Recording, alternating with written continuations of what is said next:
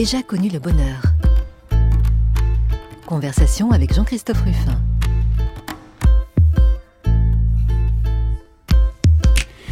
J'ai déjà connu le bonheur. Bah, une fois n'est pas coutume, je vais parler de mon bonheur. Et aujourd'hui, si j'ai choisi cet invité, c'est pas pour des questions, alors là, je le dis tout de suite aux mauvais coucheurs qui pourraient euh, en prendre ombrage.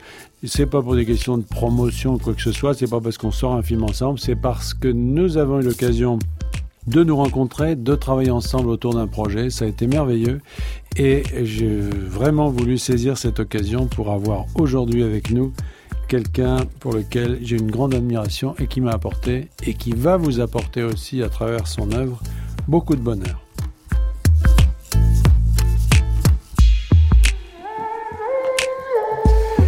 J'ai déjà connu le bonheur, je reçois aujourd'hui Jean Becker.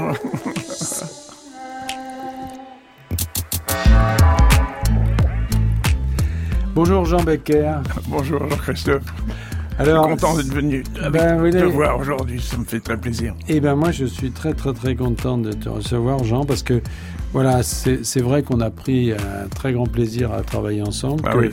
euh, tu as lu et, et, et compris, j'allais dire euh, tout de suite euh, ce que j'avais voulu faire dans ce, ce, ce, collier rouge là que tu as que tu as adapté au cinéma. Alors bon, je dis, c'est pas une émission de promo ici, on n'est pas là pour vendre notre salade, etc. Tous ceux qui iront voir ce film et qui seront contents, et ils seront nombreux, tant mieux, mais on n'est pas là pour en faire le panégyrique. En revanche, on va parler de toi, on va parler de ton parcours et du bonheur que tu apportes dans tes films.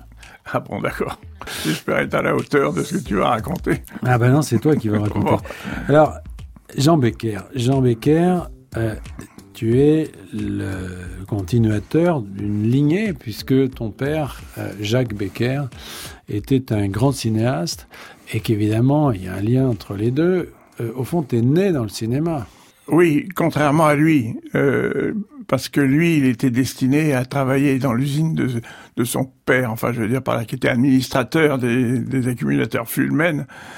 Et je dois dire que sa destinée ne lui plaisait pas trop. Et un jour, au cours d'un cocktail, euh, il a rencontré Jean, Jean Renoir. Oui, parce qu'il passait ses vacances euh, voilà, à Giverny, là. Voilà.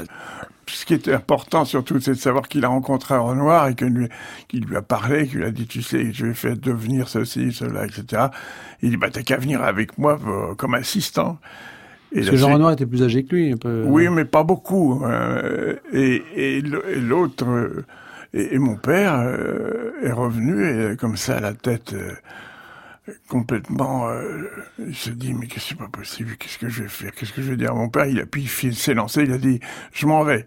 Je fais assistant de Jean Renoir. L'autre lui a coupé les vivres. Il s'est retrouvé jeune premier assistant de, Jean Renoir et pendant des années il a il a donc quitté, les accus Fulmen pour le cinéma. Et puis, euh, il s'est mis à faire ses films lui-même. Ah bah oui, puis quel film? Je veux dire, c'était un grand metteur en scène. Euh, je trouve qui est qui est réellement euh, un des plus grands metteurs en scène français qui qui a existé jusqu'à maintenant. C'est pas parce que je suis son fils que je dis ça, mais c'est ses films qui le prouvent. Et alors, ce qui est intéressant, on va pas faire toute l'émission sur sur ton père, sur Jacques Becker, mais ouais. c'est vrai que euh, il a laissé un certain nombre de très grands classiques, Casque d'or, Le Trou, bien évidemment, euh, Goupy, Main Rouge, ah, qui sont des films euh, qu'il a fait pour, d'ailleurs pour la plupart pendant la guerre. D'ailleurs, c'est des films qui ont, enfin. Alors, Goupy, ça a été fait pendant la guerre, absolument. Euh, je me souviens même que mon père euh, euh, allait en vélo, qu'il montait dans, l'appartement, on habitait rue de Longchamp, et il allait rue Franqueur, au studio Franqueur avec son en vélo pour, tourner le film de Goupy Main Rouge. Euh, c'était amusant de voir que, enfin surtout avec le recul maintenant, de savoir qu'un metteur en scène allait en vélo. Maintenant, ouais. c'est pas, nouveau, parce que maintenant, si je, si je le sais bien, toi-même, tu te promènes en vélo sans oui. arrêt. Oui, mais c'est pas pour les mêmes raisons. Non, non mais lui, c'était les raisons qu'il n'y avait pas de voiture, il n'y avait rien, et qu'il fallait qu'il se débrouille. D'ailleurs, il, et, et ça se volait, évidemment, puisque c'était un objet de luxe, même le vélo. Ce qui est très intéressant, c'est que ces grands films euh, classiques, comme euh, Casque d'Or, par exemple, donc avec Serge Reggiani et, et, et Simone Signoret, Signoret n'ont pas été des succès sur le moment. En France, non. même à bide, comme on dit. Mais on a très très bien marché en, en Angleterre ça prouve que les Anglais sont plus malins, plus intelligents que les Français. Je ne pense pas vraiment, mais en l'occurrence pour, pour Casque d'Or, si. Alors il a touché un peu tous les genres, euh, Jacques Becker, mais euh, à un moment donné, il s'est lancé dans le polar, et avec euh, un film qui est resté un classique dans le polar, et, l'humour aussi, avec l'adaptation d'un livre d'Albert Simonin, qui s'appelle Touchez pas au Grisby, et euh, Touché au Grisby, on va en entendre euh, un, un, extrait. Ça a été le début de la collaboration que tu as eue avec lui. Tout à fait. J'étais là, euh, j'ai commencé comme stagiaire avec mon père sur ce film.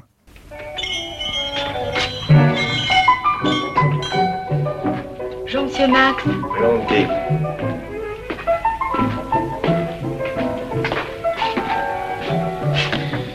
Dis donc, euh, tu veux travailler avec moi, j'ai besoin de quelqu'un. Il va y avoir des coups à donner, mais il y en aura à recevoir. Hein. Enfin, si t'es d'accord, tu perds pas ton temps. Je te préviens, c'est pour de la tarte. Hein. Alors Ça va Riton n'est pas avec toi? Bah non, justement, mais enfin, je t'expliquerai ça en chemin. Ça marche. Bon, alors attends-moi là une seconde et puis on y va, hein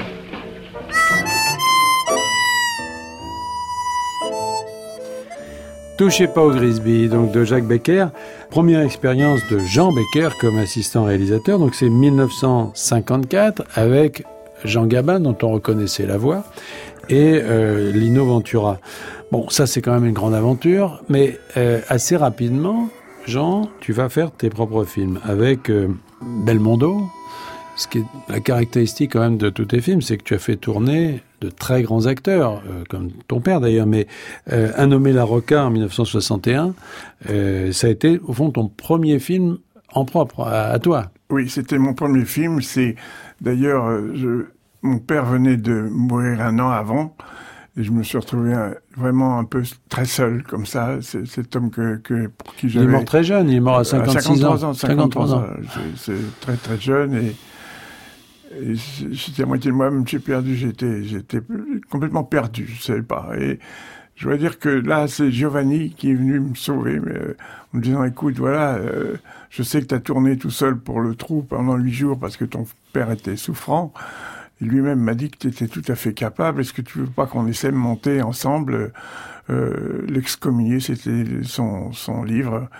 Et j'ai dit, ben écoute, euh, oui. Euh, et tu, tu, penserais à qui? J'ai dit, ben je penserais à, à un garçon que j'ai rencontré plusieurs fois, rue Saint-Benoît évidemment, et ensuite sur un film de Verneuil où j'étais assistant, qui s'appelait Jean-Paul Belmondo. Il a, il a fait Banco, etc. Et, et qu'il n'avait pas encore la notoriété qu'il a eu par la suite. Il avait déjà, il avait déjà fait, à bout, oui, à bout de souffle, etc. Si, si, si, il avait déjà, il était déjà très connu. Pas autant que maintenant, mais, pas autant que moi, mais, mais c'était, c'était plus que le début de sa carrière. Oui. Et donc, euh, un nommé La Roca, bon, ça c'était le premier. Ensuite, euh, il y a eu euh, Tendre Voyou, euh, avec une musique euh, qu'on va écouter, qui est une musique de Michel Legrand, parce que là aussi, pour les musiques, euh, t'as jamais pris des seconds couteaux. Hein. Non.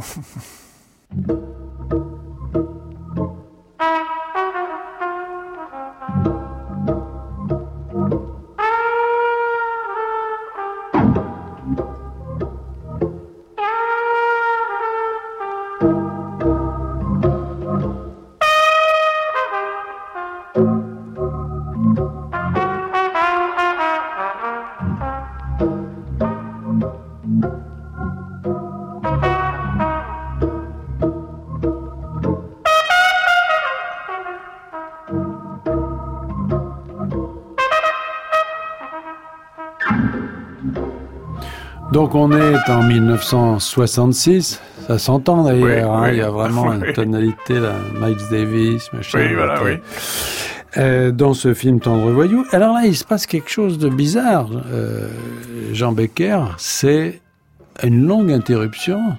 Plus de son, plus d'image pendant presque 20 ans. Qu'est-ce qui s'est passé? Ah, pas de son, si. J'ai fait une, une série télévisée. Euh, qui a eu, je veux dire, beaucoup de succès. Oui. Euh, ça s'est trouvé comme ça, hein, avec euh, des acteurs magnifiques et qui avaient déjà travaillé avec mon père. C'est d'une des raisons pour lesquelles j'étais très heureux de faire cette euh, cette série télévisée qui s'appelait Les Saintes Chéries. Les Saintes Chéries, oui. Donc il y a eu quand même du... J'en ai fait trois séries, euh, ça faisait 39 épisodes, Mm. c'est- du travail malgré tout. Et puis, comme j'étais pas payé très très très beaucoup, beaucoup, j'avais un petit peu les finances hein, qui descendaient bougrement, donc je me suis mis à faire un peu de pub que parce que euh, Grimblac, Pierre Grimblac, qui était un garçon que je connaissais, m'a proposé de faire des films publicitaires. Je suis allé dans, dans, la, dans la télé et dans le film publicitaire. Et même pendant ce temps-là, je travaillais avec un, un auteur euh, formidable euh, et un ami qui s'appelait Sébastien Japrisot. Oui, on va en parler, mais Voilà. il, il a fallu quand même 16 ans. Euh, Pour- Non, c'était moins. J'ai- arrêté. J'ai repris en 80, euh, 80, oui, c'est ça. Ça fait euh, 14 ans, quoi, quelque chose comme ça, c'est ça, non? Sauf Je que le- pas faire Non, de- mais sauf que l'été meurtrier, c'est 83. C'est sorti en 83, oui, tourné en 82, voilà. Voilà. Alors, retour avec l'été meurtrier. Alors là, un succès immense, hein, euh, 5 millions d'entrées, euh, euh, succès immense. Et effectivement, le début d'une collaboration très très particulière avec Sébastien Japrisot. Jean-Baptiste Rossi, de son nom euh, de jeune fille, et, et qui... euh, C'est l'anagramme de son nom? qui est l'anagramme de son nom et qui, euh, au fond, a commencé dans la pub, lui, a écrit euh, des polars un peu par hasard pour payer ses impôts, si j'ai bien compris. Et, Et puis, et puis, il a surtout fait une traduction très très importante, la, la, la, la, la trappe-cœur, la, trappe-cœur, oui, c'est bien, dis bien. de Salinger. de Salinger, de Salinger, et qui a eu, euh, qui, qui a été une, euh, énormément, il y a eu énormément d'éloges sur la façon dont il avait fait cette euh, traduction. Voilà. Enfin, les tout premiers livres de, de Sébastien Japrisot, c'est Compartiment tueur, euh, qu'il a donné à chez De Piège pour Noël. Cendrillon, euh, Voilà, mais qu'il a Euh, donné un peu parce que euh, il les a écrits en huit jours d'ailleurs. pour gagner sa vie. pour gagner sa vie. Euh, alors, l'été meurtrier, c'est évidemment non seulement l'adaptation d'un de ses livres, mais une adaptation dont il a fait le scénario. Ah, complètement. L'adaptation, tout ça. C'est-à-dire, ça s'est passé, c'est une histoire très, très spéciale, euh, ce qui s'est passé avec, en- entre nous. C'est qu'il a, on devait donc faire un film. Il a écrit des choses, et puis un jour, il m'a, il a amené 100 pages d'un titre de film qui s'appelait euh, La Grande Nuit d'Othello Dupont. C'était le titre du film. Et puis, j'ai lu ça, j'ai dit, ah oui, c'est très très bien, mais je trouve que ça serait bien que tu écrives un livre. Alors, il m'a, il m'a traité de tous les noms d'oiseaux, etc. On s'est quitté. Ça a été... Il n'était pas facile, je crois. Euh, voilà, surtout, euh, je buvais un petit peu trop, quoi. Bon. Alors, euh, et on s'est quitté. Et mais six mois plus tard, euh, il m'a envoyé un livre avec en page de garde. J'ai fait mon travail, à toi de faire le tien. C'est, de l'amitié. Hein. Et on a fait en- donc ensemble. Il a fait l'adaptation. Il habitait déjà dans l'Allier là-bas. Il Oh, je, je sais pas où il a. Oui, oui, c'est ça. Oui, oui. Mm. Et voilà, il a fait ce- C'était l'été meurtrier. C'était l'été meurtrier. Elle avait un prénom, Eliane, mais personne ne l'a jamais appelée que elle ou celle-là. À mon avis, avec une fille comme elle qui va à droite et à gauche, tu ferais mieux de croiser au large. C'est quelqu'un? J'ai crevé. On danse? Qu'est-ce que vous voulez faire? Un peu aux arts? Les premiers mots qu'elle m'a dit, c'était déjà un coup de marteau. Et en plus, je déteste les gens qui ont les mains humides. Je déteste. Mais elle, sa main humide avait quelque chose que j'ai toujours aimé. Je sais pas quoi. Quelque chose qui est dans les bébés, les enfants. D'accord, Hector, d'accord. Vous emballez pas. C'est pas parce que vous m'emmènerez au restaurant que vous coucherez avec moi. T'as pas trop chaud comme ça Qu'est-ce que tu veux que je mette Une armure Tu veux t'envoyer Jeanne d'Arc Tu viens D'où tu viens Je m'en fiche que tu me frappes. Si je te cache quelque chose, c'est pas du tout ce que tu crois. Je t'aime. Qu'est-ce que tu me caches alors?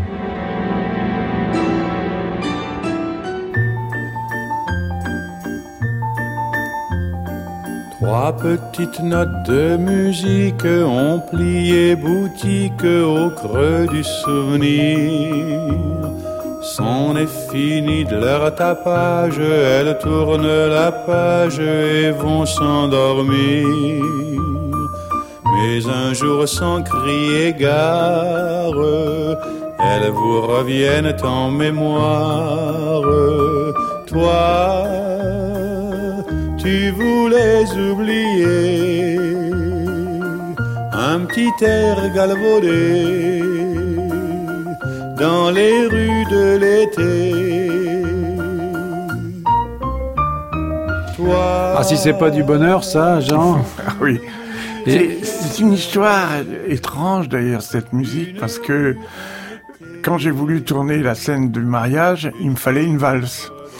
Et j'ai dit à mon assistant, je me suis souvenu de cette, de cette valse qui était dans un film de, de Colpi, euh, une aussi longue absence. J'ai dit, tu vois, essaye de me trouver cette musique-là.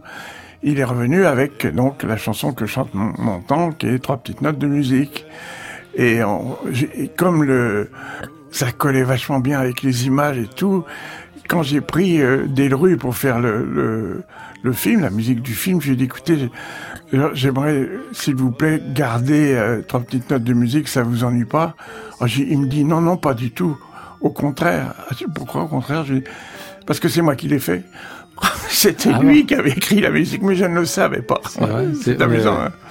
Et Montand a accepté. Euh... Bah oui, oui. Alors donc je, je rappelle donc euh, l'été meurtrier, Isabelle Adjani, Alain Souchon, euh, bon tout ça adapté du, du, du roman de, de Japrisot, des scènes cultes, l'histoire de Sautien-Gorge, etc. Enfin bref, euh, c'est un film qui a été euh, qui a, qui, a, qui, a, relancé complètement euh, ton, ton, ton activité cinématographique. Ah ça oui. s'est plus arrêté depuis. Oui. Donc plus de séries depuis plus. Ah non, c'est-à-dire que j'ai eu non j'ai eu un, un peu peur, comme je pense euh, peut-être pas mal de cinéastes lorsqu'ils, lorsqu'ils font un succès, ou peut-être même des, des, des écrivains. Mm. C'est-à-dire quand on fait un succès aussi costaud que, que, que l'été meurtrier. Ah bah derrière, on a peur de ce que c'est. Voilà, on a peur, comme on dit, comme un boxeur de remettre son titre en jeu, quoi. Mm. Et donc j'ai continué à faire de la pub avec une petite société que j'avais montée avec mon frère et un ami. Et jusqu'au jour où euh, il s'est trouvé que pendant ah, oui pendant ce temps-là, Jean-Baptiste a écrit un bouquin qui s'appelait Un long dimanche de fiançailles mm-hmm. et qu'on a essayé de monter et rien à faire. On a vu tous les producteurs de Paris, il n'était pas question, on avait personne, on n'a trouvé personne. Et il y avait un, le type qui dirigeait la Werner qui a voulu acheter, qui voulait acheter le livre. Alors j'ai dit écoute Jean-Baptiste, vas-y. Euh, euh, Sébastien, euh, vends-le, et puis euh, bon, on fera autre chose. Et puis il s'est trouvé, il l'a vendu. Et, mais j'avais vu plein de producteurs, dont Fechner, Christian Fechner qui était un producteur. Et il m'avait, j'avais raconté comment je voulais faire, euh, donc un, un long dimanche de fiançailles, et je voulais la petite Vanessa Paradis pour faire le rôle qu'a fait Totou. Et il s'est trouvé que euh, il est venu me revoir en me disant écoutez voilà il y a une fille euh, une jeune chanteuse là qui voudrait tourner avec vous elle son film de chevet c'est l'été meurtrier et elle s'appelle Vanessa Paradis. J'ai dit, ah, bon, euh, et comme je l'avais vu dans Nos Blanches, elle m'attirait. Je sais pourquoi j'avais envie de, de, de, travailler avec elle en tant qu'une jeune comédienne comme ça. Et euh, ben, je vais écrire un, un, truc avec un copain qui s'appelait Carazo. On a écrit euh, Elisa. Et voilà, ça a été mon retour au cinéma, disons, après euh, presque dix ans d'absence.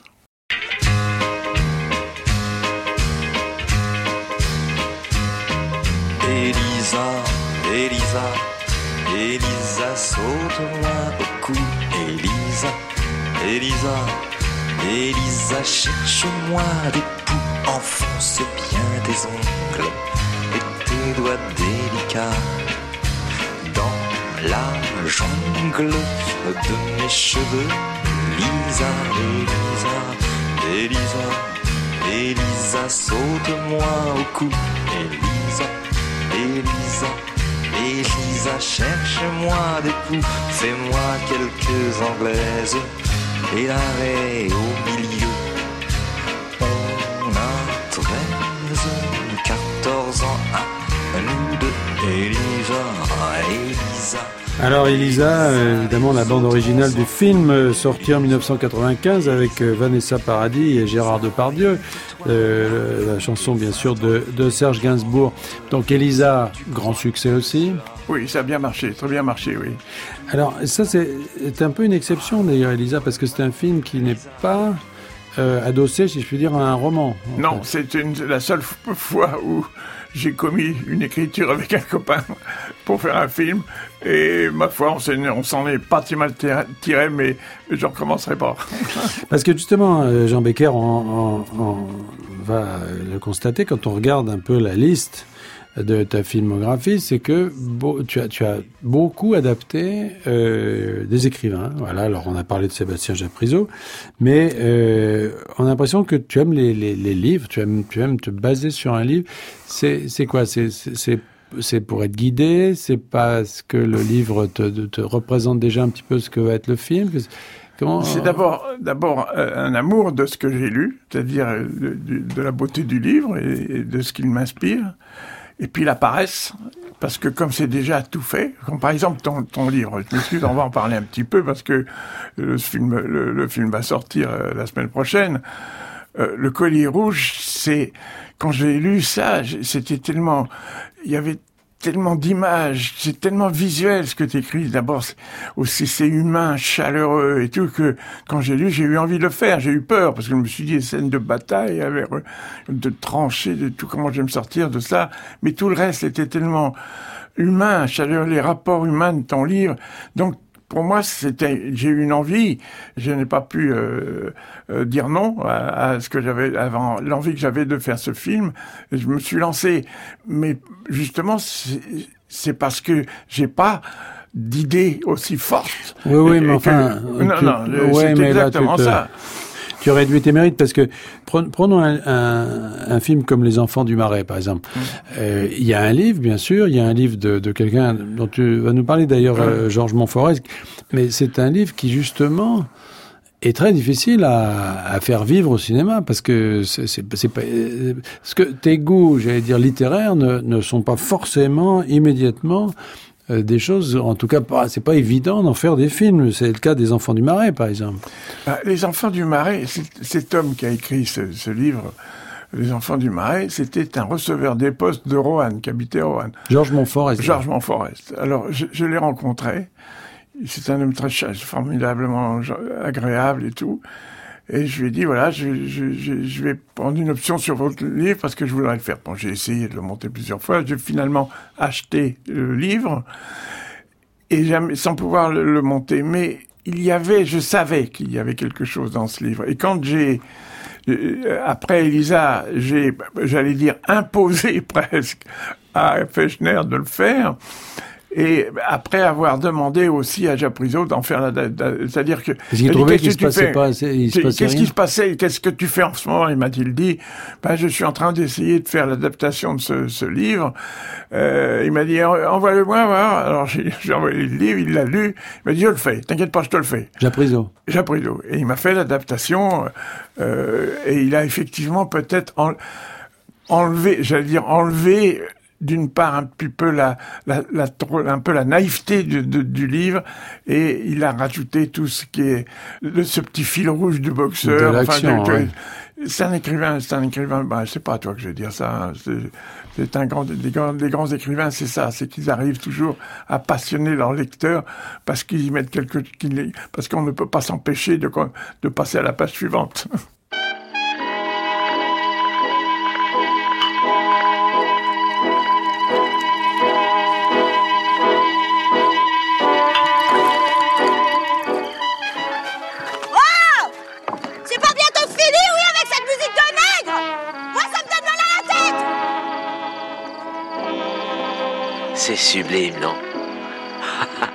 le remets Ah non, non, non, non. Sinon, Émilie va se ramener avec son battoir et le phono, boum Bon, De toute manière, il faut que je change d'aiguille, j'en ai pas apporté. Pour rien au monde, je voudrais abîmer ce disque. Qu'est-ce que tu nous as dit que c'était? West End Blues.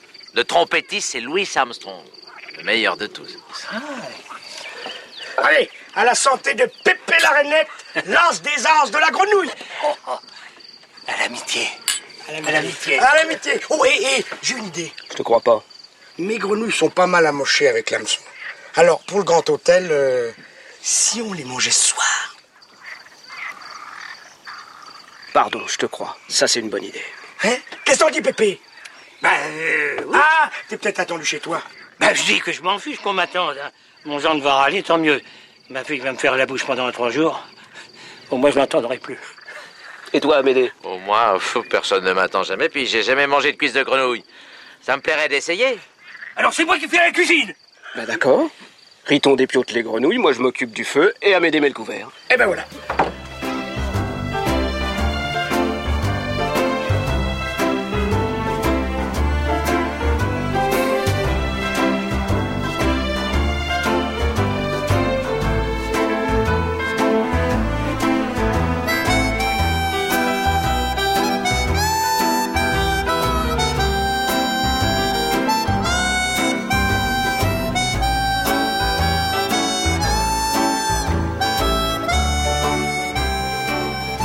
Les enfants du Marais, donc avec euh, Jacques Gamblin, André Dusselier, Jacques Villeray, Michel Serrault, et puis Eric Cantona aussi, hein, qui, Ah casse, oui. qui casse tout. Oui, oui. Voilà. Et sur une, donc c'est un film de 1999, hein, Jean Becker, euh, avec une musique composée par un, un homme qui s'appelle euh, Pierre Bachelet. Ah oui, c'est un homme mer- merveilleux.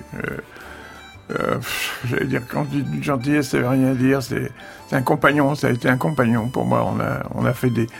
On a vécu beaucoup ensemble, euh, en dehors du film et tout. euh. Il avait déjà fait des musiques de films? Ah oui, il avait travaillé avec Anno, d'ailleurs, déjà, dans, je crois, euh, le, le premier film qu'a fait Anno, je crois.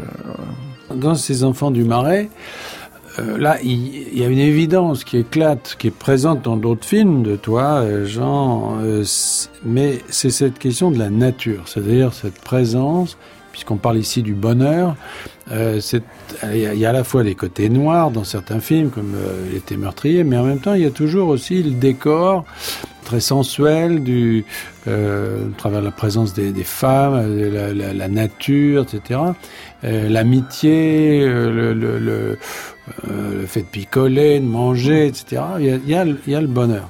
On t'a même reproché, euh, à propos de ce film, de, euh, certains euh, ont dit péténiste. Pourquoi? C'est- mal vu aujourd'hui d'aimer le bonheur rural, si je puis dire? Bon, je ne sais pas, je veux dire que ce garçon qui a écrit ça, vraiment c'était un, peu nul, quoi. Je veux dire d'ailleurs, Pivot a fait un, contre-article en, expliquant ce qu'il pensait de ce, de ce garçon qui avait écrit ça, qui était une bêtise en soi. euh, Je veux dire, Mais c'est vrai qu'en France, il y a un peu cette tendance aujourd'hui. euh, euh, dès qu'on exalte un peu la nature, truc, on dit voilà, c'est le monde ancien, c'est la nostalgie. Il y a toujours cette espèce de. euh, tu, tu le ressens, ça? Oui, je le ressens bêtement, mais même quand on parle politique et tout, et qu'on donne des opinions, on dit, on parle de la France profonde. Mais c'est quoi la France? Profonde Moi, je, connais la France. Moi, je connais la France avec les la capitale, les villes, et puis la province, et puis les villages, et puis tout ça. C'est ça. Il n'y a pas de France profonde. Il y a des gens qui habitent la France, les Français. Et il y a effectivement des différences quand on habite une ville et qu'on habite la- un village. C'est normal.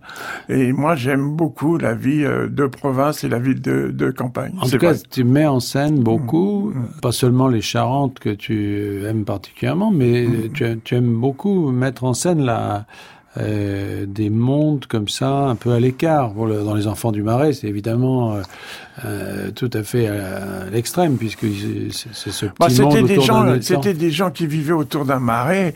C'était, c'était des hors-la-loi presque. Ils n'avaient été même pas euh, euh, fichés. Je ne pense pas qu'ils avaient de carte d'identité quoi que ce soit. Je, je- c'était des gens qui vivaient de petits riens, de petites choses et qui se- se- s'estimaient très heureux de, de vivre comme ça. D'ailleurs, il y en a un parmi eux qui, qui, qui revient au marais, qui, qui a fait fortune, lui, et qui revient, qui dit, j'aurais jamais dû quitter cet endroit, c'est beaucoup mieux, le bonheur, le bonheur, il est là, il n'est pas ailleurs.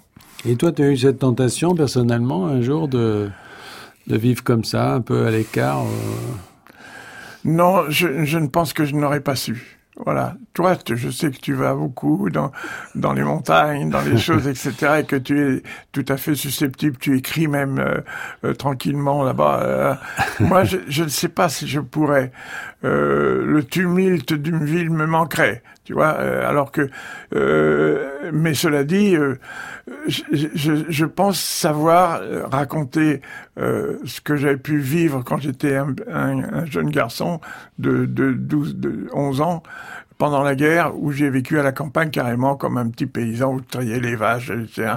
Et je j'ai des, des souvenirs de cette vie impérissable et, et, et dans quelle région- dans quelle région Oh, je me souviens plus. Je sais que je sais que ça s'appelait Mêler le Vidame, tout ce que je peux dire à cette époque. Mais je ne sais absolument pas. J'ai pas le souvenir. euh, mais j'aime pas retourner dans des endroits. Moi, J'ai- j'aime pas ça. Alors il y a eu un autre film qui lui montre que il est un peu absurde de parler de pétinisme quand on parle de la campagne, parce qu'il se passe à la campagne et il a vraiment rien de pétiniste. Euh, c'est l'effroyable jardin, effroyable jardin qui est adapté d'un roman de Michel Quin qui avait été un grand succès et euh, qui euh, sorti donc en, en 2003 avec Jacques Villeray, André Dussolier et, et Thierry Lhermitte et qui est un qui est un Et film Benoît Magimel. et Benoît Magimel, tout à fait, euh, et qui est un film très très fort sur euh, euh, sur la résistance, sur le sacrifice, sur, euh, sur l'ambiguïté. C'est des personnages très très forts, très beaux. C'est des, c'est des faux héros. Ce sont des gens qui d'un moment se disent il faut quand même qu'on fasse quelque chose Euh, et, et- et ils font exactement ce qu'il faut pas faire. C'est des personnages euh, touchants, euh, très humains et qui justement malgré eux tombent dans, dans comme otages euh, euh, et, et manquent de se faire fusiller. Sauf qu'il y a le soldat allemand qui lui, c'est ce qu'il fait par il y a un, un personnage d'un Allemand euh, Clown. qui, clown, qui euh, effectivement euh, les sauve plus ou moins de, de, de la fusillade. Alors là, ça s'est fait comment le contact? C'est le. Tu as d'abord lu le, le roman. J'ai lu le roman et je voyais déjà comment un peu comment j'allais l'adapter parce que le roman il est très Très tout petit, très, très. tout petit. Il fallait après, j'allais dire tout inventer presque. Mhm, mhm. Ce que j'ai essayé de faire avec un, un- un- un- avec un monsieur magnifique qui s'appelait euh, qui a travaillé beaucoup avec Tavernier. Euh, oh, excuse-moi, il est mort là, malheureusement. ça va revenir. C'est un homme euh, formidable. Qui a, fait le grand scénar- talent. qui a fait le scénario. Euh, On l'a fait tous les deux, oui, ensemble.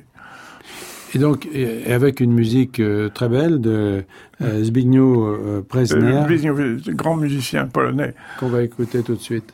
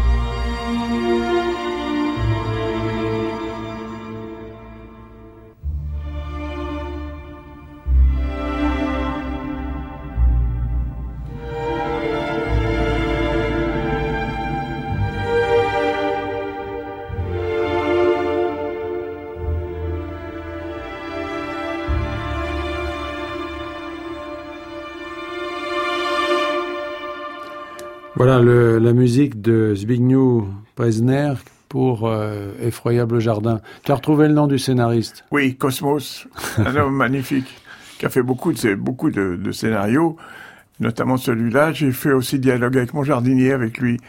Euh, voilà, c'est un très très très bon euh, scénariste. Alors, Un crime au paradis, c'est pareil, c'est un, c'est une adaptation? C'est- C'est-à-dire que c'est encore Jean Prizot à qui j'avais demandé de faire ça.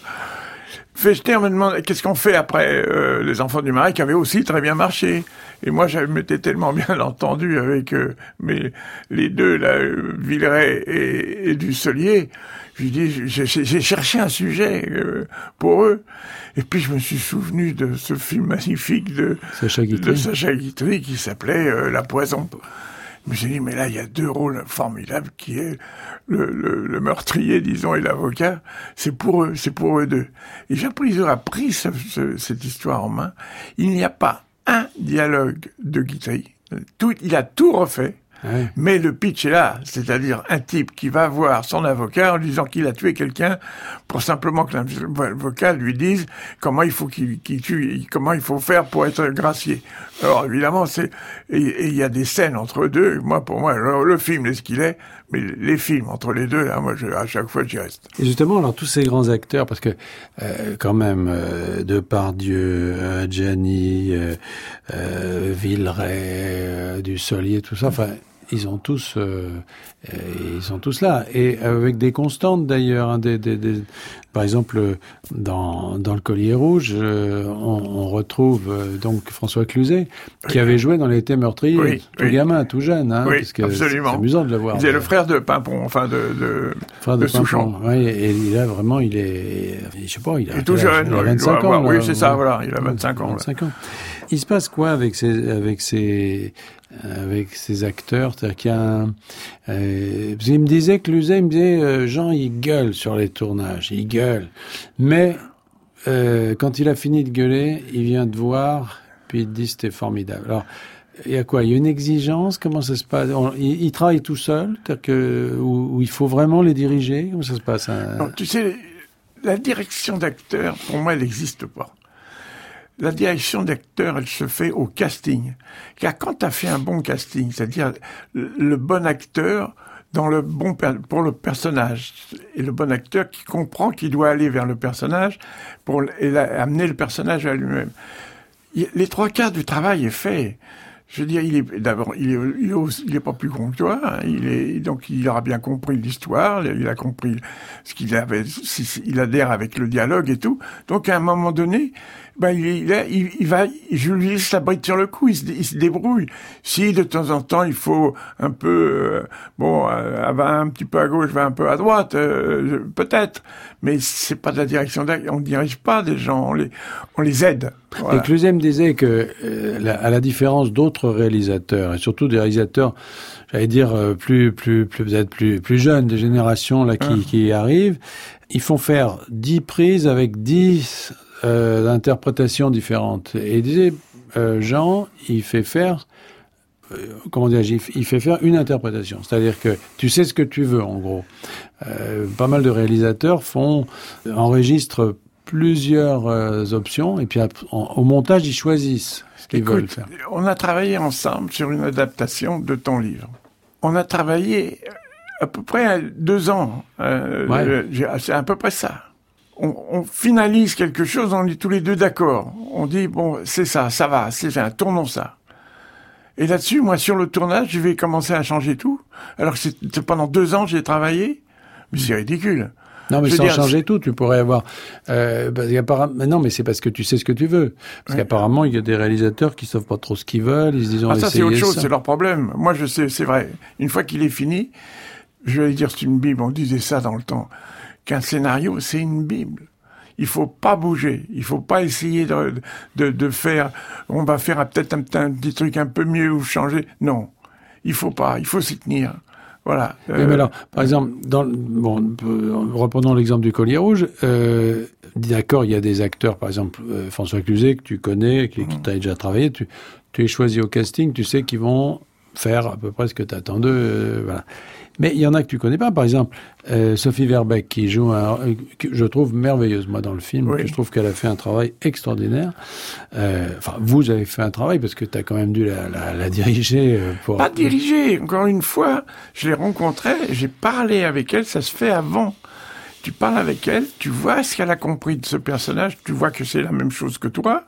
Et ensuite, après, tu vois le texte, elle, est, elle parle juste. Qu'est-ce que je vais lui dire? Hmm. En tout cas, elle, elle, illumine complètement le film, moi je trouve, parce qu'elle. C'est drôle parce elle que. Est juste, surtout. Elle, elle est vraie. Ouais. Elle est vraie, cette fille. Et par rapport au roman, tu as tiré, tu as mis au centre du, du film cette histoire d'amour qui est là et qui était dans le roman, mais que tu as mise au centre du, du, du, film. Il fallait que ça repose beaucoup sur elle, je veux dire. Et moi, je trouve qu'elle est très convaincante. Euh, Nicolas Duvauchel aussi, bien entendu. Hein. C est, c est, oui, mais je, je elle, elle a quelque chose, effectivement, en plus Duvaucel devi- apprend des choses. Elle, elle connaît des choses et c'est une fille qui en fait est très moderne. Elle, elle, est revend- elle revendique des- son état de femme. Et elle est, elle est comme ça déjà comme les femmes actuellement, ce qui est tout à fait euh, juste et bien. Et déjà, c'est en 1919, elle est comme ça, elle. C'est pour ça qu'elle est très forte et bien dans ce film. Oui, donc t'as trouvé, oui, c'est ça. Tu, tu trouves quelqu'un qui, Je trouve qu'on a fait fonctionne. un personnage féminin qui correspond peut-être justement à un personnage féminin actuel. Moi, ce qui m'a étonné quand on a travaillé ensemble, c'est que tu te lances euh, dans une évocation qui supposait euh, des reconstitutions historiques assez lourdes, parce que quand même, vous avez creusé des... Alors, tu les as pas fait avec une pelle et un seau, mais enfin, Non, ça, euh, des tranchées euh, très longues, euh, il y avait quand même des beaucoup de figurants, tout ça, c'est pas évident. T'as pas fait tellement ça dans, dans le passé. Dans des- tu fais des Mais films... non, c'est pour ça que j'avais peur. Tu vois, j'ai j'ai dit tout à l'heure quand je t'en ai parlé du film, je, je me suis dit, je me lance ou je me lance pas. J'ai eu peur de tout ça. Et puis, j'ai une décoratrice auquel j'ai fait énormément confiance. Il y a une, une, une costumière qui a fait un travail de, extraordinaire. Et je me suis dit, bon, bah... Ah, qui se baladait avec un saut de poussière Euh, pour voilà, aller... euh, tu vois, t'as- t'as- tu as vu, tu as assisté. Mais il y avait aussi un truc qui s'est passé hein, assez étonnant, c'est que j'ai pris des figurants là-bas, des Charentes, qui sont pas du tout des figurants de carrière, pas loin de là, qui étaient des gens du coin, aussi bien des gens simples, vous voyez, ou des gens moins simples, qui s'amusaient de venir faire de la figuration, à qui on a mis costume, un fusil dans les mains, et vas-y Léon, au, au boulot.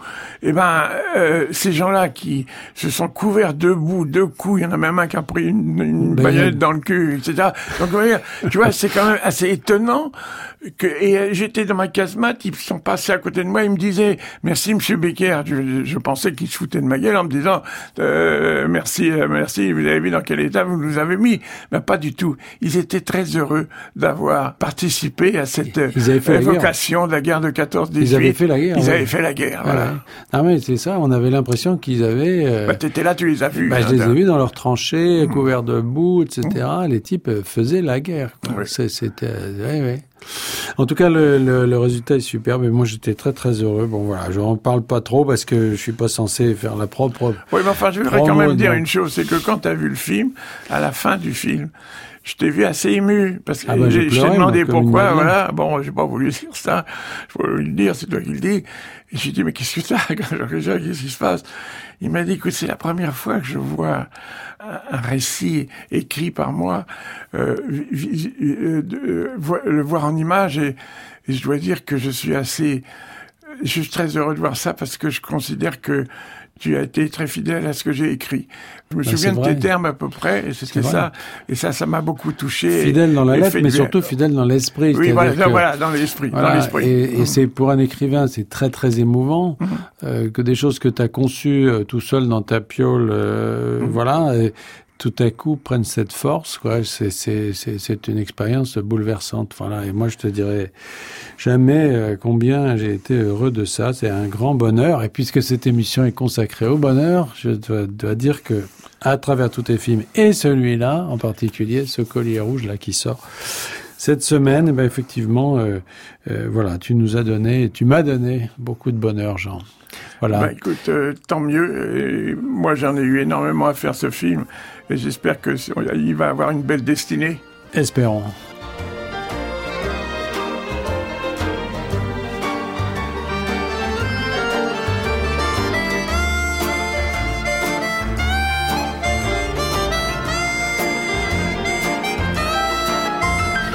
J'ai déjà connu le bonheur. Merci Jean Becker. On se retrouve la semaine prochaine pour une nouvelle émission. Vous pouvez nous réécouter sur le site de France Culture ou sur l'application Radio France Podcast. À la technique aujourd'hui, Amandine Grévose. À la réalisation, Vincent Abouchard. Attaché d'émission, Thierry Beauchamp. Et remerciements à Antoine Vuilloz de la discothèque de Radio France. Je vous retrouve la semaine prochaine pour une nouvelle émission, dimanche prochain, autour du bonheur. Dans un instant, une histoire particulière.